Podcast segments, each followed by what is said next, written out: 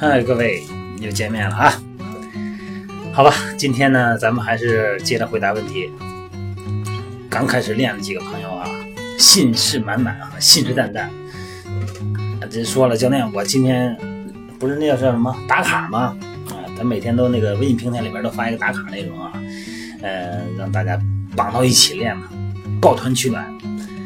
然后有的朋友们就给我回啊，今天我练了，我都趴下了。今天我必须趴下，今天我不趴下我也得练趴下，真是勇气可嘉哈，奥林匹克精神。今天就聊聊，真的是要把身体练趴下才能叫健身，才能减肥吗？就这个话题啊，在咱们刚开始健身的时候啊，咱们每个人都是特别勤奋的孩子，好孩子啊，呃，每天都把自己要练趴下，然后就是你拦都拦不住。在健身房里边，你可经常看到这种这种情况啊。但是那个时候，我我就是在这种情况下哈，因为我也经历过那个阶段嘛。你发现身体并没有想象中变得那么越来越有活力，而且你发现反而容易疲惫，整个身体呢就好像被掏空了。有很多这样的情况，而且这些情况呢，基本上都是一个原因造成的，就是训练过量。咱们大家知道健身为什么会让身体变得更好吗？就是因为健身的本质是给身体制造出一些环境，什么环境啊？不适应的环境，让身体从内部发生改变，去适应这种环境，啊，人为的制造出一些环境。比方说你跑步，那你身体呢就会变得越来越适应跑步，对吧？那过重的体重呢就会慢慢的减掉，腿部的力量呢就会来大，这是肯定的。这时候有的朋友就可能啊，这这这很多都是这样的哈，为了更快的见到效果，我就得加量啊，必须加量啊。但实际上呢，训练量越大呢，你需要的休息恢复就得越多。那么训练量呢大的，就像职业运动员那样啊，备赛那样，每天这个基本上就两件事。吃了睡，睡了吃，为什么呀？人太疲劳了，他一定要去需要恢复。但是对于咱们每天要上学啊、上班的咱们这些朋友们，你真有那个运动员那个时间吗？除了练就吃，你真有这个时间吗？对吧？如果运动量增加了，休息跟营养没跟上，你身体会出现负反馈。咱们在健身房里边经常会遇到这种人啊，不是练完了以后没精神，就是一进那个门儿就。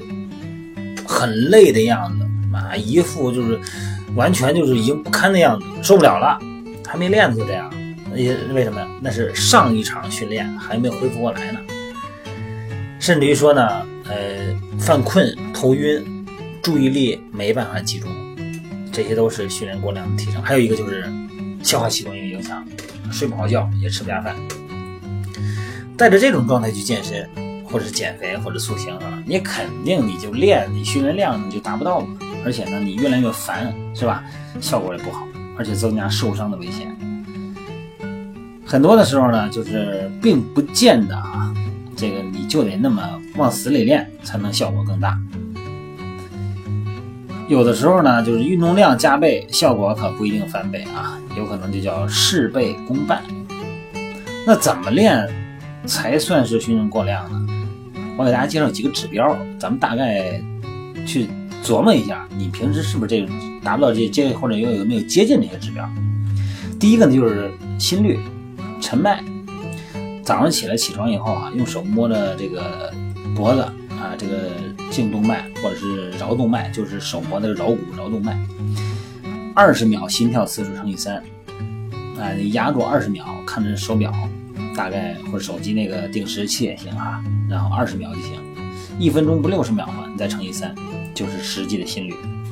一般呢，经常健有健身习惯的人呢，如果早上起来啊，晨起的心率超过了七十，可能就属于过量训练了啊。当然，这个在运动前有一个原始心率，这个是要参考一下。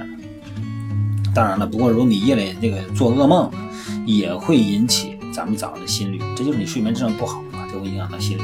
第二就是握力，什么是握力啊？就是手的力量。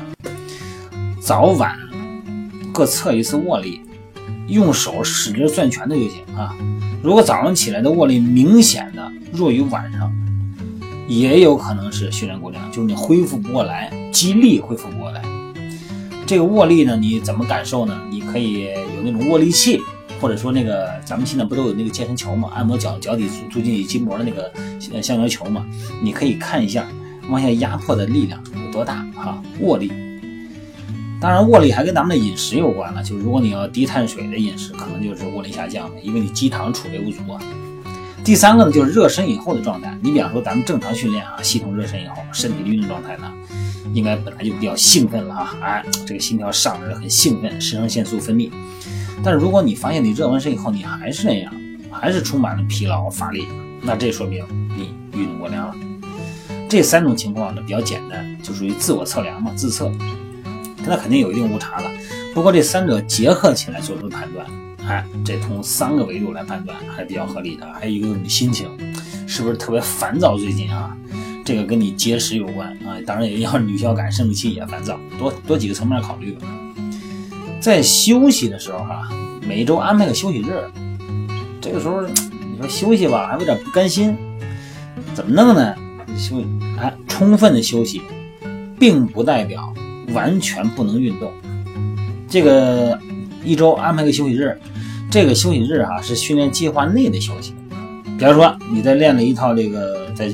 健身房也好，咱们减肥训练营也好啊，这个正常的训练计划，平时训练呢对肌肉的刺激呢比较大，但是在休息日呢，你可以进行一些低强度的有氧训练。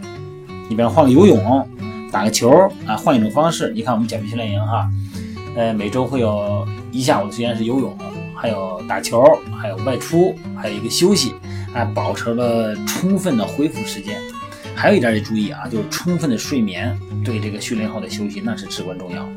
如果在这个高强度训练以后呢，再熬夜，再玩个，再打个麻将什么的啊，再玩个游戏，再玩个这个联联网游戏，来个通宵，弄个三四点钟再睡觉。尤其是这段时间，呃，现在那个什么奥运会完了哈，那前段时间奥运会咱有那赌球的是吧？买了几百块钱等着等着看输赢比赛，那赌球那个那行了。虽然训练啊没过量，但是如果你训练效果呢，甚至于身体状态没有得到充分的恢复，那也是过量，是吧？训练量不大，但是你恢复的不行。再有的很多女孩练完以后就不敢吃了，这个严格的控制到一千二百、一千一百千卡以下，那你绝对不可能不过量，那必须过量，是吧？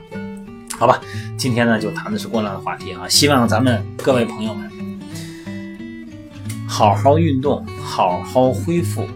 然后呢，产生超量恢复，不是脂肪的超量恢复啊，是身体机能的超量恢复。然后呢，这个时候呢，你减肥，你的代谢功能才快，减的才快，好吧？嗯，一定要记得啊，这个在减肥的过程中，在咱们塑形的过程中，这个过程是非常值得回忆的。我们努力呢，不光在于目的，还在于过程啊。好，各位，今天就到这儿了，咱们晚安。